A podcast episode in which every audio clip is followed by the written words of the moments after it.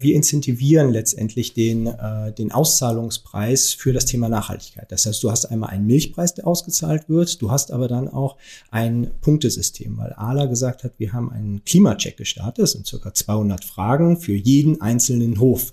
Das heißt, auf jedem einzelnen Hof wissen wir ganz genau von Thema Zucht, äh, Haltung, Fütterung, Dünge, wie auch immer, eigentlich alles, was auf dem Hof passiert, wird abgefragt. Vorteil für uns sowie aber auch für die Landwirtinnen und Landwirte ist, dass ähm, wir permanent wissen, auf welchem Hof, wie ist der individuelle CO2-Fußabdruck. Und das ist natürlich ganz, ganz wichtig. Und wenn ich dann an, an unsere Partnerschaften im Handel äh, erinnere, dann ist das natürlich auch, die haben sich zum Thema Nachhaltigkeit verschrieben. Da können wir dem Handel halt auch viel bieten. Heute durfte ich wieder einen ganz besonderen Gast an der Handelbar begrüßen. Dr. Marcel Hane war bei uns, Vice President Sales bei Arla Foods Deutschland. Und naturgemäß kreiste unsere Diskussion um Molkereiprodukte. Die allgemeinen Preissteigerungen waren ein Thema, aber auch Nachhaltigkeit und faire Löhne entlang der gesamten Wertschöpfungskette. Und dann haben wir uns natürlich auch den Trend zur veganen Ernährung und was er für die Branche bedeutet, herausgesucht. Ein super spannendes Gespräch mit vielen, vielen Themen, auch zur Digitalisierung in der Branche. Aber hört selbst rein. Handelbar der Podcast von und für Handelsinsider. Wir schenken Brancheninsights ein. Hallo und herzlich willkommen zur Handelbar. Schön, dass ihr alle wieder dabei seid. Und auch heute wieder mit einem ganz besonderen Gast, den ich ganz, ganz herzlich hier an der Handelbar live und in Farbe begrüße. Dr. Marcel Hane ist bei uns, bei ALA in der Geschäftsleitung verantwortlich für den Vertrieb Deutschland. Hallo Marcel, grüße dich. Hallo lieber Kai, ich freue mich hier zu sein. Ja, schön. Ich hatte es schon äh, gesagt, du bist tatsächlich live von in Farbe gekommen. Das hat den Vorteil, dass wir tatsächlich jetzt nicht mit einem Kölsch, aber doch immerhin mit einer Fassbrause anstoßen äh, können. Das tun wir sehr gerne. Ja, Marcel, wir haben äh, heute äh, hier wieder viele spannende Themen, die wir äh, diskutieren äh, wollen. Bevor wir ähm, aber in Medias Res gehen, was sollte man denn eigentlich über dich wissen, bevor es auch richtig losgeht? Du hast ja auch einen äh, tollen äh, Lebenslauf. Ja, du, was sollte man über mich wissen? Äh, letztendlich habe ich es nicht weit gehabt bis zur Handelbar, äh, sondern bin auch hier im Kölner Umkreis äh, wohnhaft. Ja, ansonsten, ähm, ich sag mal, gestartet habe ich in der Tat nach dem Studium auch im Handel. Eine ganze Zeit lang bei Aldi Süd in Deutschland und in den USA äh, für diverse Themen verantwortlich. Bin dann nach dem Handel in den Bereich Private Label gewechselt, ähm, war da bei den Dalli-Werken in Stolberg äh, für einige Themen im rein vertrieblichen und im äh, Marketing-Thema äh, verantwortlich, sodass man nach dem Handel auch dann so den Zulieferer mal von Aldi kennenlernt. Und da war irgendwann die logische Konsequenz, nachdem man letztendlich den, den Handel, äh, die Private Label Eigenmarke, dann fehlte eigentlich nur noch der Markenhersteller. Ähm, und dann hat es mich zu Barilla verschlagen. Da haben wir uns kennengelernt. Da haben wir uns kennengelernt damals, genau, richtig, wo ich als erste die große Ehre hatte, das, äh, die Field Force zu leiten. Danach dann noch unterschiedliche Key Account Funktionen und halt einmal das Thema E-Commerce auch kennengelernt. Ähm, da sind wir beide dann auch nochmal tiefer eingetaucht, weil das war so eine kleine Leidenschaft, die sich entwickelt hat, äh, wo ich auch gestartet bin mit der PhD-Dissertation zum Thema E-Commerce. Ähm, und dankenswerterweise hast du mich ja auch mit vielen Themen da begleitet und äh, einiges an Material auch gerne immer an, an Zahlen zur Verfügung gestellt, was dann auch immer sehr geholfen hat. Also von daher auch nochmal herzlichen Dank. Ja, und äh, weiter ging es dann eigentlich zu Mars, wo ich die letzten sieben Jahre vor meinem Start bei ALA war, auch im Bereich äh, Vertrieb, ähm, äh, national äh, und in vielen internationalen Themen. Und seit 1.6. dann in einer ganz neuen Kategorie unterwegs im Bereich äh, der Molkereiprodukte. Ja, also ein, äh, äh, eine Klammer äh, sicherlich über alles hinweg. FMCG äh, treibt dich um die Fast-Moving äh, Consumer äh, Goods, E-Commerce, Digitalisierung äh, treibt dich äh, um. Jetzt bist du ja seit einem halben Jahr roundabout an der Vertriebsspitze hier bei Ala. So, wie ist das denn gelaufen? Wie groß ist so der auch der der Change jetzt äh, von Mars kommend ja wirklich ein, ein riesiger äh, amerikanischer Konzern. Jetzt sind ja auch zum großen Unternehmen äh, hier, aber doch in einer anderen äh, Dimension vielleicht, andere Kategorie auch. Ja, andere Dimension würde ich gar nicht sagen, denn Ala ist da auch äh, sehr, sehr groß ähm, und global vor allen Dingen auch äh, extrem stark unterwegs. Aber sagen wir erstmal, wie es dazu überhaupt oder äh, was so mein Start war. Ein Punkt, der mir unglaublich wichtig war, war erstmal auf den Hof zu gehen. Also bevor ich ins Büro gehe, wirklich äh, auf den Bauernhof, um da einmal auch mitzuarbeiten und zu erleben, mitarbeiten in Klammern, was passiert da überhaupt? Was hat es überhaupt für einen Aufwand, um letztendlich mal so einen Liter Milch herzustellen und ähm, was muss da alles gemacht werden, um natürlich A, das einmal zu wissen, B, aber auch um den Respekt für das Produkt und die Arbeit dahinter auch zu haben. Und ich glaube, das war ein ganz, ganz wichtiger Startpunkt. Ja, und dann ging es natürlich ab ins Büro und klar Kategorie kennenlernen, danach ab in die Werke, zu sehen, wie es verarbeitet wird. Und das sind letztendlich auch so äh, die Unterschiede, wenn man mal sieht, klar, Ala ist äh, Private Label und Marke. Und da bist du im Private Label Bereich natürlich auch immer viel näher dran an den Produkten. Du bist viel mehr mit der Supply Chain, mit den Werken. Du musst ganz genau wissen, auf welcher Linie läuft was, was ist möglich, um auch mit den Kunden exakt darüber zu sprechen, als dann wirklich im reinen Markengeschäft, wo du halt mehr aus der Emotion, aus dem Branding rauskommst. Zwei unterschiedliche Welten, die ich vorher differenziert ja kennenlernen durfte und jetzt vereint in einer Position. Freut mich natürlich ungemein äh, und, und, und macht richtig Spaß. Und wenn du es vergleichst, äh, die Unternehmen an sich, das eine, du hast eben gerade gesagt, riesengroßer amerikanischer Konzern, Ala letztendlich eine Genossenschaft. Und ich glaube, das macht es auch so, macht's auch so spannend. Ähm, ich hatte immer für Familienunternehmen gearbeitet, immer eine Familie, die dahinter stand. Jetzt sind es 8500 Landwirtinnen und Landwirte, quasi auch wieder mit einer eigenen Familie, denen Ala gehört. Wir sind eine Genossenschaft. Und das macht es natürlich unglaublich spannend, für ganz, ganz viele Familien zu arbeiten in dem Bereich. Warst du vorher schon jemand, der, der Produkte von, von Ala immer im Fokus hatte, der gerne da auch in der Richtung äh, Molkereiprodukte ausgesucht hat äh, von Ala? Oder bist du jetzt erst über den Job eigentlich so äh, richtig an Joghurt und Co von, von Ala dann auch gekommen? Naja, also äh, unterschiedlich. Äh, ich würde mal sagen, so der klassische Skier, ähm, da war ich schon immer Ala-Käufer, weil das ist für mich eigentlich original gewesen. Äh, ganz ehrlich muss ich gestehen, im Bereich Butter, da wurde immer das gekauft, was halt gerade irgendwo verfügbar war. Da war ich irgendwie wenig markentreu. Und jetzt natürlich schon. Ja, und ansonsten äh, Starbucks Kaffee, äh, klar, das, äh, da kommt man an Ala nicht vorbei. Also von daher aus der Kindheit logischerweise Buko. Ja. ja, es gibt ja immer so die Philadelphia-Fraktion oder die Buko-Fraktion, aber ich habe auch beides mit meinen Kindern zu Hause. Also ich muss immer beides zu Hause haben. Das, äh Und jetzt bist du zusätzlich in der Ala-Familie.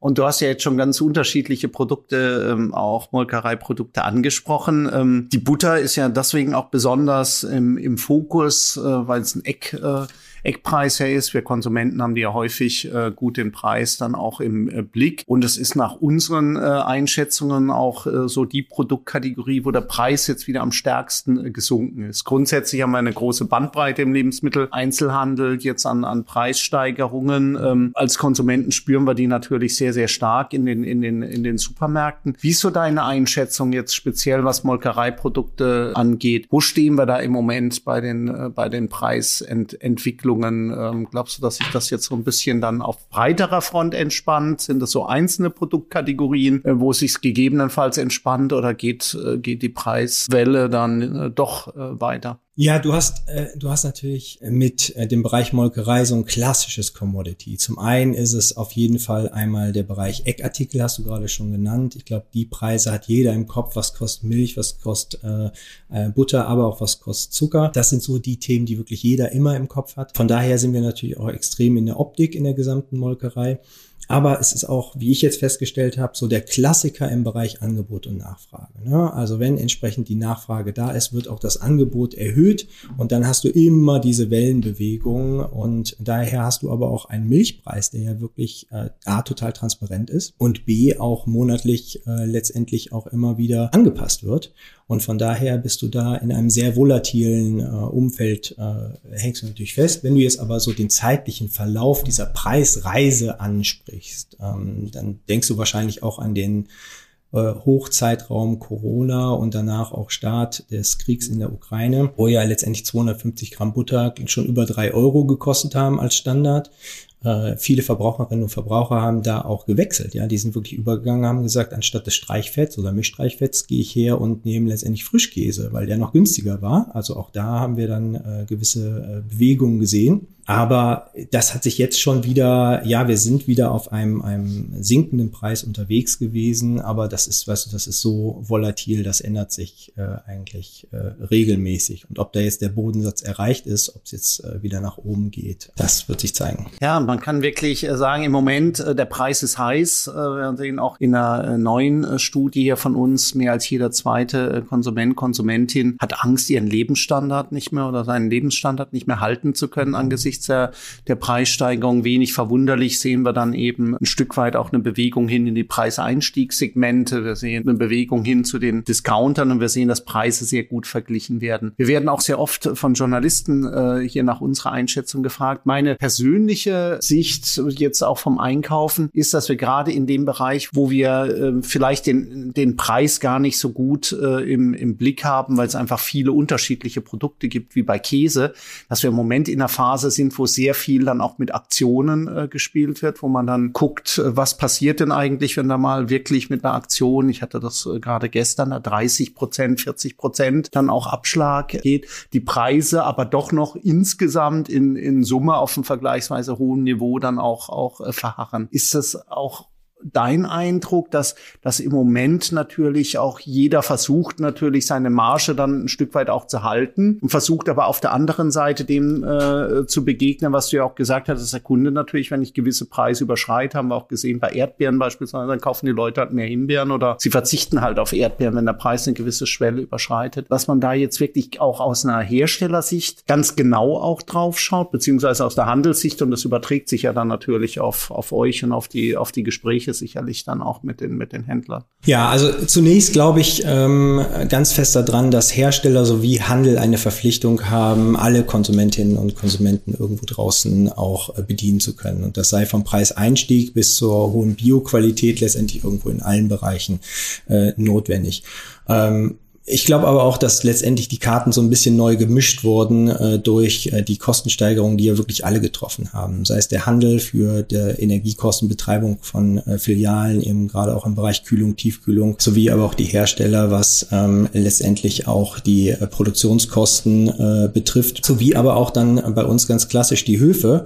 Wenn du siehst, dass Futtermittelkontrakte einfach länger dauern, als in irgendeiner Form der Milchpreis dazwischen schon variiert. Ja, das ist viel unternehmerisches Risiko, was da auch auf dem Hof getragen wird. Und wenn man dann einmal überlegt, letztendlich jeder Verbraucher, jede Verbraucherin sagt immer, wir wollen einen hohen Standard, wir wollen Bioqualität, am liebsten noch regional. Und ich weiß, ihr vom IFH habt da auch eine tolle Studie zu gemacht zu dem Thema Say-Do-Gap. Ja, das entscheidet sich dann letztendlich am Regal innerhalb von zwei Sekunden. Was wird's dann? Häufig wird's dann doch eher die günstigere Variante. Und wir haben natürlich auch einen riesen ähm, Shift gesehen von der Marke in Private Label. Für uns aber vollkommen okay, weil wir bedienen halt einfach auch beides ähm, und haben da auch tolle Konzepte mit unseren äh, Partnern im Handel. Wenn man einmal betrachtet, was steht aber auch immer mehr dahinter und guckt mal auf die Höfe. Ja, wir äh, müssen immer mehr auf den Höfen auch investieren in den Bereich Nachhaltigkeit. Wenn wir mal an den Bereich Haltungsformen denken, Tierwohl, was alles Geld kostet. Ja, das fällt nicht vom Himmel und da sind die Höfe diejenigen, die investieren müssen. Und das muss sich in irgendeiner Form auch, auch widerspiegeln. Äh, und äh, du hast eben auch die Unterschiede äh, für Mars, aber auch ALA angesprochen. Eine große Gemeinsamkeit, die beide verbindet, ist letztendlich die bedingungslose ähm, Orientierung am Bereich Nachhaltigkeit. Und da ist ALA auch ganz, ganz weit vorne in Zusammenarbeit mit unseren Landwirtinnen und Landwirten. Ja, du hast unsere Studie ähm, hier angesprochen, auch die letzte Studie haben wir gesehen, 72 äh, Prozent der Konsumentinnen und Konsumenten sagt, ähm, Nachhaltigkeit finde ich zwar wichtig, aber im Moment äh, ist der Preis mir noch wichtiger. Also das, äh, ähm, das sehen wir trotzdem ist ja diese Diskussion, die wir, die du ja ansprichst, ja auch eine vergleichsweise alte, nämlich die Frage ein Stück weit nach der Fairness insgesamt. Also wer, wer profitiert jetzt eigentlich dann von höheren Preisen? Ist das, ist das, ähm, ist das gerecht? Ist das fair? Wir haben die Diskussion gerade ja im Molkereibereich, die Milchbauern äh, bekommen die dann auch letztlich genug von dem, von dem Preis ab? Ist es ein fairer Preis gegenüber dem Konsumenten? Wo stehen wir da aus deiner Sicht äh, im Moment bei dem, bei dem Thema jetzt über die gesamte Wertschöpfungskette. Ist das so ein Zusammenspiel, oder sagen, gut, so wie wir jetzt stehen, das ist eigentlich soweit ganz okay. Wir müssen natürlich dann immer reagieren, wenn jetzt Energiepreise steigen äh, äh etc. Oder ist dann nach wie vor ein Nachholbedarf, dass wir sagen, gut, die Konsumenten, das wird ja den Konsumenten auch vorgeworfen, äh, ein Stück weit, gerade den Deutschen, dass sie mit dieser enormen Preisfokussierung eben auch dazu beitragen, dass der ein oder andere, der dann ganz hinten an der Wertschöpfungskette steht oder ganz am Anfang, je nachdem von welcher Seite wir es anschauen, nämlich jetzt der, der Milchbauer ausgequetscht wird. Ja, ich glaube, also wenn man mal zurückschaut, für mich ist natürlich immer wichtig und die Mission ist, den höchsten Preis rauszuholen für unsere äh, Landwirtinnen und Landwirte, dass wir da einfach einen unglaublich äh, guten Milchpreis weitergeben können, damit auch die Investitionen auf den Höfen stattfinden können in dem Bereich Nachhaltigkeit. Wenn du natürlich die Spreizung siehst am Regal äh, zu, äh, zu den Hochzeiten jetzt, ähm, wenn du einen Preiseinstiegs Milliliter Milch für 99 Cent siehst und siehst dann die Biomilch für knapp an die zwei Euro, da musst du schon echt ein überzeugter äh, Verbraucher, Verbraucherin sein, um wirklich zu sagen, so, das bietet mir so viel mehr, um das halt zu holen. Wenn du auf die reine Qualität guckst, und sagst, ich, mich, mir ist auch Nachhaltigkeit was wert, dann bist du natürlich genau richtig, weil gerade der Bereich Milch ja auch sehr regional geprägt ist und alle auch äh, gerade hier auch in der Region sehr stark ist und es natürlich immer sein kann, dass genau die Milch von dem Hof, wo jetzt viele mit ihrem Hund morgens Gassi gehen und, äh, und den Kühen winken, dass das auch dann entsprechend in der Milch ist, die im Supermarkt im Regal steht. Und ähm, wenn man dann überlegt, wie viel letztendlich da auch an, äh, an Initiative ist, dann ist für mich eigentlich der Punkt Fairness, muss eigentlich bei den Landwirtinnen und Landwirten entsprechend mehr ankommen. Was machen wir? Äh, wir incentivieren letztendlich den, äh, den Auszahlungspreis für das Thema Nachhaltigkeit. Das heißt, du hast einmal einen Milchpreis, der ausgezahlt wird, du hast aber dann auch ein Punktesystem, weil ALA gesagt hat, wir haben einen Klimacheck gestartet, das sind circa 200 Fragen für jeden einzelnen Hof. Das heißt, auf jedem einzelnen Hof wissen wir ganz genau von Thema Zucht, äh, Haltung, Fütterung, Dünge, wie auch immer, eigentlich alles, was auf dem Hof passiert, wird abgefragt. Und daraus entsteht dann ein Punktesystem, wie viel Punkte die einzelnen Landwirtinnen und Landwirte erreichen. Und jeder Punkt ist mit einem gewissen äh, Centbetrag oder Bruchteil eines Centbetrags incentiviert. Und je mehr du für deine Nachhaltigkeit tust, desto mehr kriegst du auch entsprechend ausbezahlt. Vorteil für uns sowie aber auch für die Landwirtinnen und Landwirte ist, dass ähm, wir permanent wissen, auf welchem Hof, wie ist der individuelle CO2-Fußabdruck. Und das ist natürlich ganz, ganz wichtig. Und wenn ich dann an, an unsere Partnerschaften im Handel äh, erinnere, dann ist das natürlich auch, die haben sich zum Thema Nachhaltigkeit verschrieben. Das Ganze bei uns ist ähm, der Initiative Science-Based Target beigewohnt und auch entsprechend äh, auditiert. Und da sehen wir, da können wir dem Handel halt auch viel bieten. Ja, wenn der Handel sagt, Mensch, ich möchte irgendwas haben, was ich mir auch mit,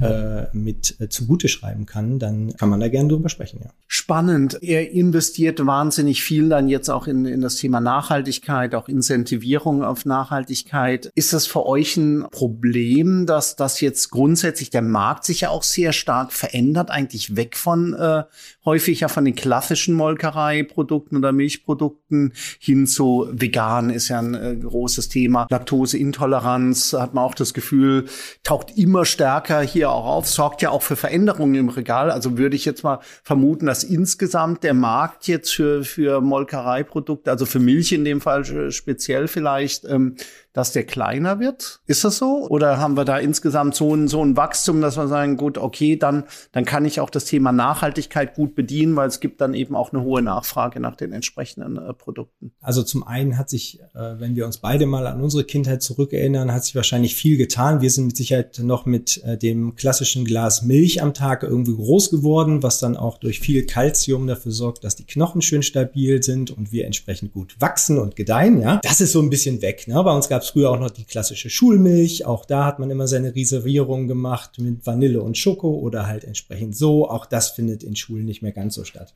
Aber wenn du den Shift ansprichst zu mehr veganen äh, Alternativen, dann ist das ein Feld, was am Anfang sehr viel Dynamik hatte. Das, man sieht jetzt, es stagniert in der Kategorie immer mehr. Das heißt, dieser anfängliche Trend ist auch langsam ein bisschen abgeebbt.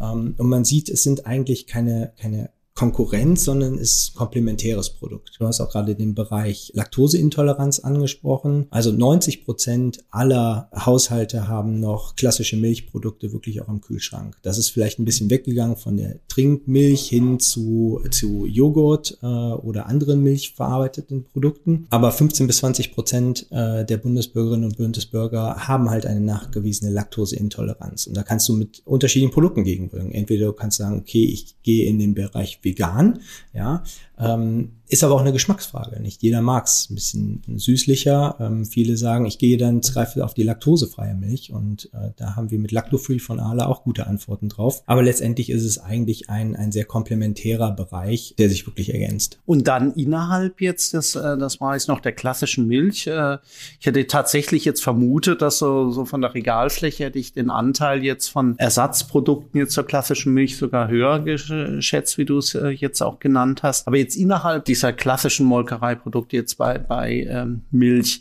seht ihr da jetzt in so Krisenjahren und man muss ja jetzt äh, für das Jahr 2023 hier auch wirklich sagen, es ist ein Krisenjahr, die Konsumenten äh, sind verunsichert.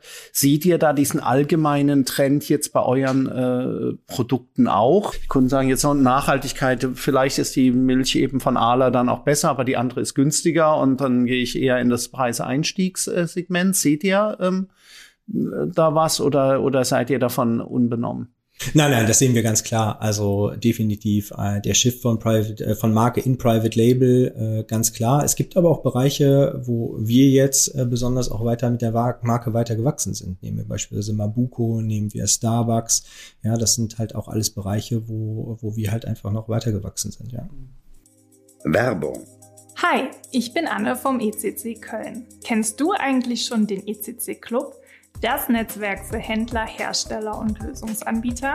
Über 360 Mitglieder sind bereits Teil unserer Community. Als Mitglied unseres ECC Club hast du die einzigartige Möglichkeit, dich mit dem Who's Who der Handelswelt auf unseren zahlreichen Community-Events auszutauschen. Außerdem bekommst du kostenfreie Einblicke in unsere über 100 Studien, sodass du immer top informiert bleibst.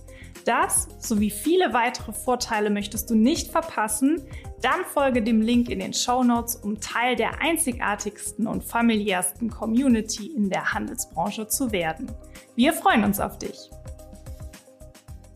Wenn wir uns äh, äh, hier vielleicht vor, vor anderthalb Jahren äh, getroffen hätten, Marcel, dann wären wir äh, sehr schnell in den ersten Minuten schon bei äh, Gorillas, Flink und Co. Äh, gewesen. Quick Commerce war damals so ein Zauberwort, ist ja jetzt ein Stück weit auch entzaubert worden. Auch da, äh, äh, denke ich, hat die, die, äh, das Sparverhalten der Konsumenten auch seinen Teil dazu äh, beigetragen. Ist das ein, ein Thema für euch? Ich, ich weiß, ihr schaut euch ja viele unterschiedliche Vertriebskanäle dann auch an. Spielt das eine äh, Rolle, auch im Vergleich jetzt zu, zu anderen Online-Kanälen? Total. Also äh, A, E-Com generell spielt für uns eine große Rolle ähm, und wir sind auch weiterhin mit zweistelligen Wachstumsraten da unterwegs. Wir wissen beide, dass das halt noch immer eine sehr, sehr kleine Basis ist. Wir sind aber an allen ähm, Touchpoints irgendwo vertreten, sei es jetzt die unterschiedlichen Konzepte wie Quick Commerce oder halt der, der klassische Next Day Delivery Bereich, äh, sei es äh, Rewe oder Picknick unterwegs. Es sind aber schon unterschiedliche Shopper und es sind auch unterschiedliche Produkte, die da einfach gehen. Jetzt, wenn man mal in den Bereich ähm,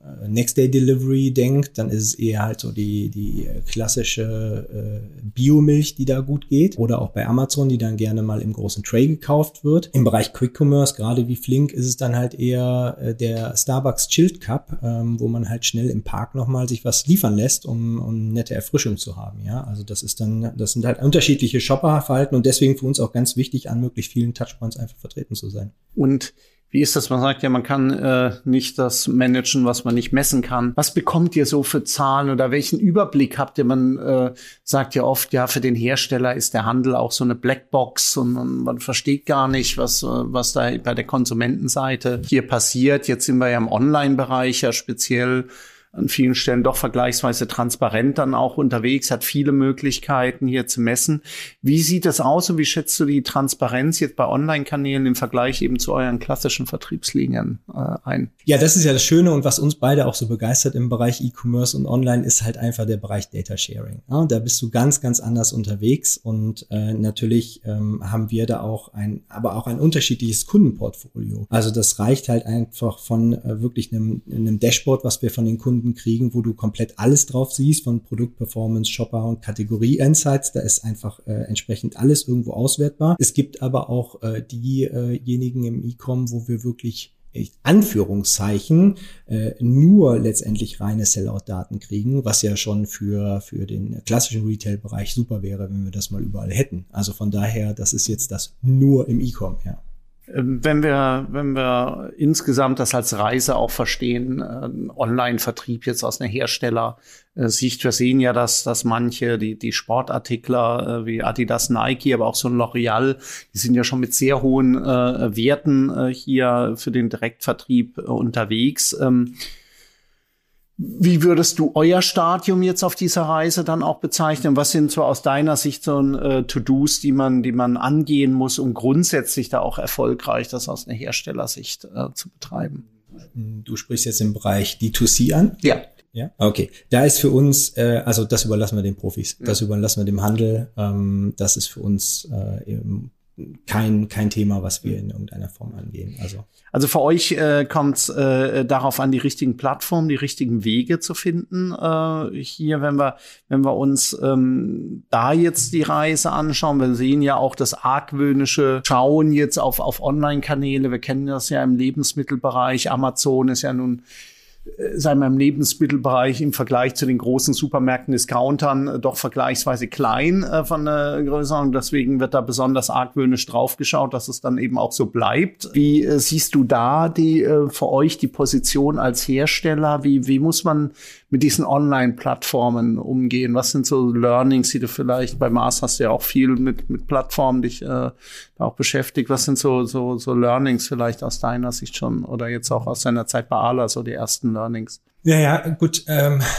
A, überall vertreten zu sein und äh, B, natürlich, äh, ich meine, der Klassiker wirklich möglichst hoch auch im Ranking äh, irgendwo gefunden zu werden, weil für uns ist der gesamte Bereich E-Com ja nicht nur ein reiner äh, Sales-Kanal, sondern auch ein Kommunikationskanal.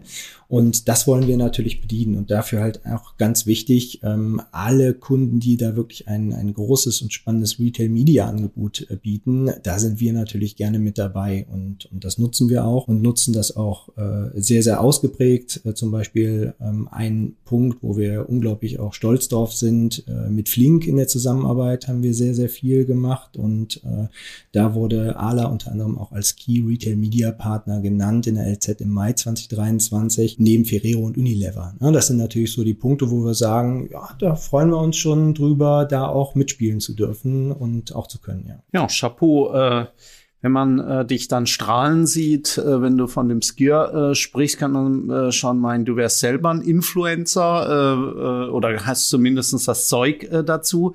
Äh, aber ähm, Spaß beiseite, welche, welche Rolle spielen, äh, spielen Social Media bei euch? Du sagst ja gerade, online ist für euch ja auch sehr stark ein Kommunikationskanal. Ich denke mal, da habt ihr auch die Social Media Kanäle im Blick. Welche Rolle spielen sie und vielleicht auch welche äh, Social Media Kanäle? Und ist Influencer Marketing ein Thema für euch? Ich vermute schon, ne? Ja klar, Influencer-Marketing ist natürlich für uns auch ein Thema, aber auch da ähm, arbeiten wir wieder gerne mit unseren äh, Partnern im Handel zusammen, weil wenn wir da jetzt einfach mal auch wieder in den Bereich äh, Flink schauen, ähm, Richtung äh, Collaborative Apps, also dass wir sagen, wir nehmen beispielsweise die First Data Shopper, die äh, Shopper Data, die wir, die wir von Flink kriegen, nutzen wir letztendlich, ähm, um auch halt innerhalb äh, einer, äh, einer App direkt äh, diese App auch shoppable zu machen. Ja, also dass man den über den Bereich Social Media direkt auch das Ganze verlinkt und dann auch direkt auf den, ähm, äh, auf den, den Online-Store in irgendeiner Form kommt.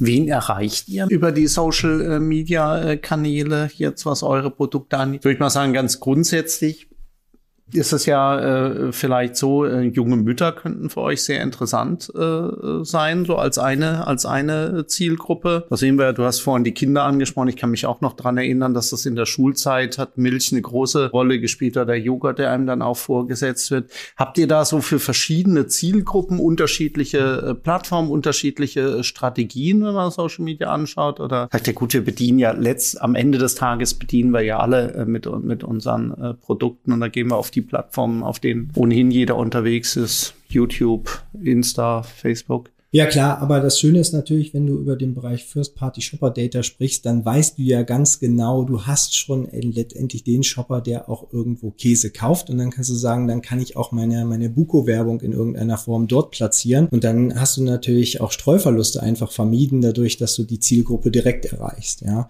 Und äh, das macht natürlich total viel Spaß. Und wenn wir dann sehen, wir können äh, letztendlich irgendwo auch den, den, den, den Shopper äh, auf dem Sofa aktiviert bekommen, äh, unsere Produkte zu kaufen, äh, dann macht das natürlich Spaß. Das finde ich eigentlich äh, richtig gut. Und ähm, da erreichen wir auch äh, die Zielgruppen, die auch sonst für unsere Marken da sind. Und äh, das unterscheidet sich natürlich je nach, Format, äh, je nach Format. Klar ist Buko so die klassische Familienmarke irgendwo, genau wie Kehrgarten auch. Aber du hast natürlich auch den, äh, das, die jüngere Zielgruppe, die eher urban unterwegs ist, wenn du für den Bereich Starbucks denkst. Ähm, und das sind halt unterschiedliche Zielgruppen, die aber auch online auf den unterschiedlichen Plattformen zu finden sind. Von daher wissen wir schon, die ganz gut abzugreifen.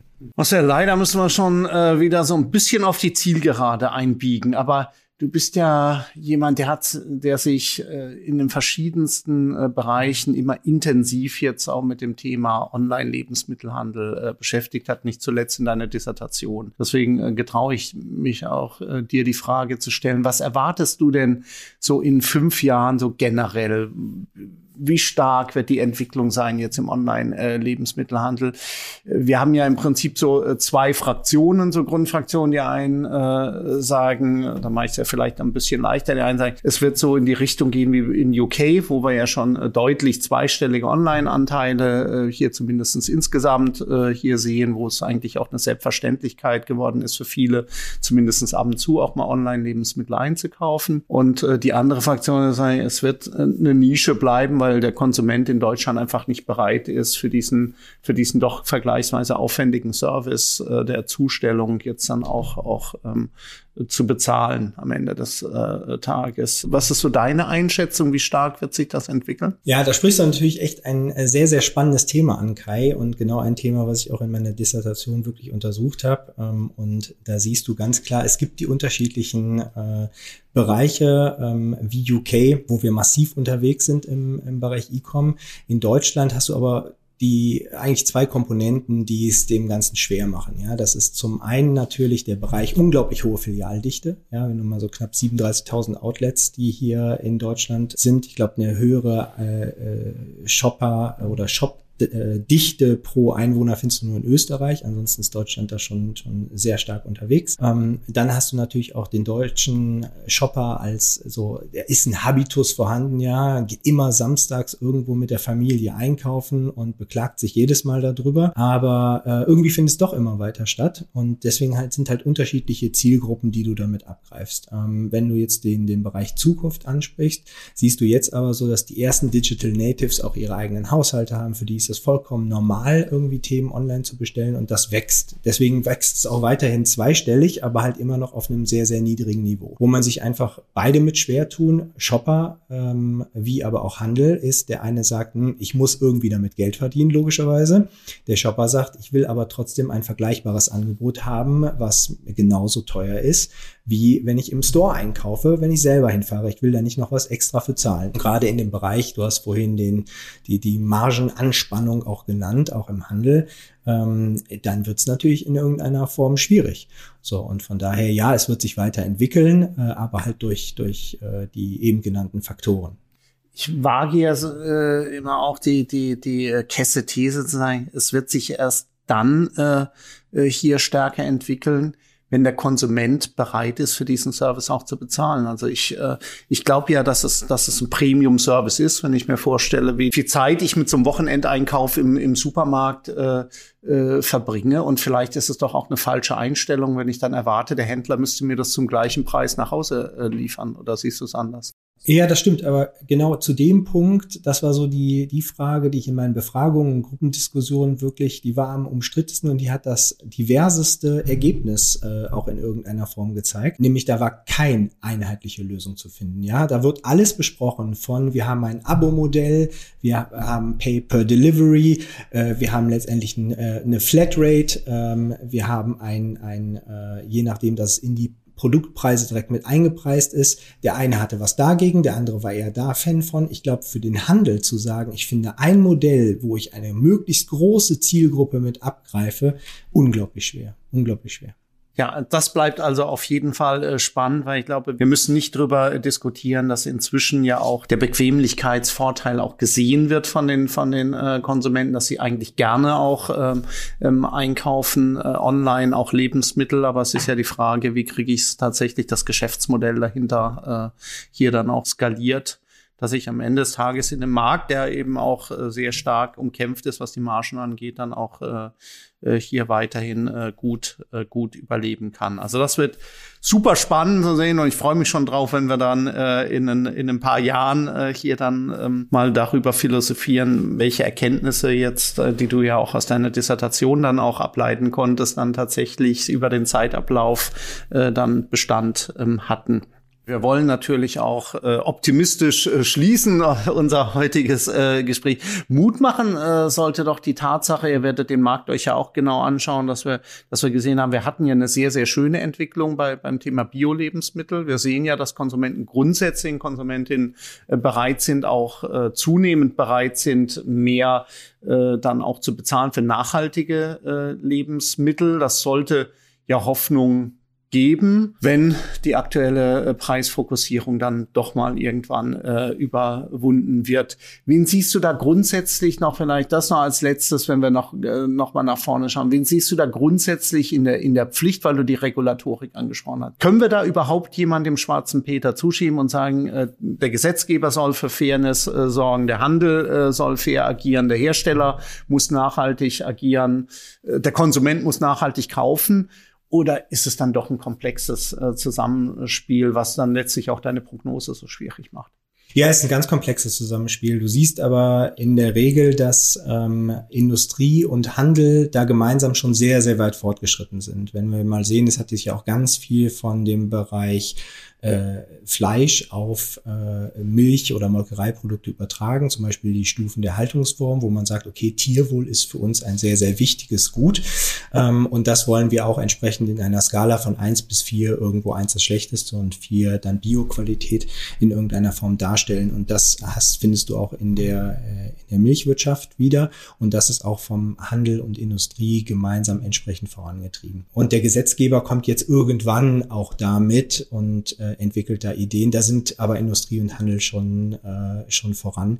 Und von daher ich weiß es gar nicht, ob es so ist, dass, dass die Gesetzgebung da unbedingt nachziehen muss oder dass letztendlich der Verantwortung von Handel und Industrie auch überlässt, weil wir uns ähm, natürlich alle in weiten Teilen äh, dem Bereich Science-Based Target irgendwo auch zugeschrieben und ähm, zugewandt und verpflichtet haben und von daher dieser Verpflichtung auch in jeglicher Form nachkommen und da all unser Handeln dran orientieren. Und von daher sind wir da sehr, sehr schnell unterwegs auf beiden Seiten. Was wir, wen wir einfach mitnehmen müssen, ist letztendlich den, den Shopper, der wirklich vorm Regal steht und äh, im Zweifel dann doch eher sagt, oh, Preis ist mir dann doch wichtiger als, als äh, das Thema Nachhaltigkeit, auch wenn ich da gerne die Kuh streichel ähm, auf dem Spaziergang mit dem Hund morgens äh, und da vielleicht auch das Schild vom Aler Landwirt äh, auf, der, auf der Wiese steht, ähm, aber dann äh, vielleicht greife ich dann doch trotzdem am Regal zu was anderem. Ähm, aber da ist halt auch ein sehr, sehr diverse Shopperschaft draußen und äh, da wird sich auch weiter zeigen, in welche, in welche Richtung die Reise geht. Auf jeden Fall wird sie nicht stehen bleiben und wir werden alles geben, um die äh, Milchwirtschaft weiter nachhaltig zu gestalten und unsere äh, Shopper draußen auch davon zu überzeugen, dass das der richtige Weg ist und gemeinsam mit dem Handel weiter Initiativen vorantreiben. Und ich glaube, wir können auch an der Stelle ähm, optimistisch sein, was nachwachsende Generationen angeht. Zumindest aus meinem eigenen Umfeld kann ich sagen, N gleich eins. Mein Sohn hat mich aufgefordert, äh, letztens beim Kauf von Fleischprodukten eben auf die Haltungsform hier dann auch äh, zu achten. Also da passiert, glaube ich, äh, was und äh, wir würden uns, glaube ich, beide äh, sehr freuen, äh, wenn wir davon noch viel mehr sehen in Zukunft. Vielen, vielen Dank, Marcel, für die spannenden äh, Insights äh, zu Nachhaltigkeit, zu äh, Molkereiprodukten, zu Digitalisierung, zum Online-Vertrieb äh, von euren äh, Produkten über die verschiedenen äh, Kanäle hinweg. War ein super spannendes Gespräch. Vielen Dank für deinen Besuch. Ich bedanke mich, Kai, und habe auch ganz viel Spaß dabei gehabt. Vielen Dank. Das war die heutige Handelbar mit Dr. Marcel Hane bei ALA verantwortlich in der Geschäftsleitung für den Vertrieb Deutschland. Jemand, dem das Wohl der Milchbauern besonders am Herzen liegt, der Nachhaltigkeit vorantreiben will und der dabei stets die Chancen der Digitalisierung sieht. Und auch in 14 Tagen begrüße ich an gleicher Stelle wieder einen spannenden Gast aus der Welt des Handels. Bis dahin abonniert äh, diesen Podcast und bleibt gesund, erfolgreich und zuversichtlich. Tschüss aus Köln.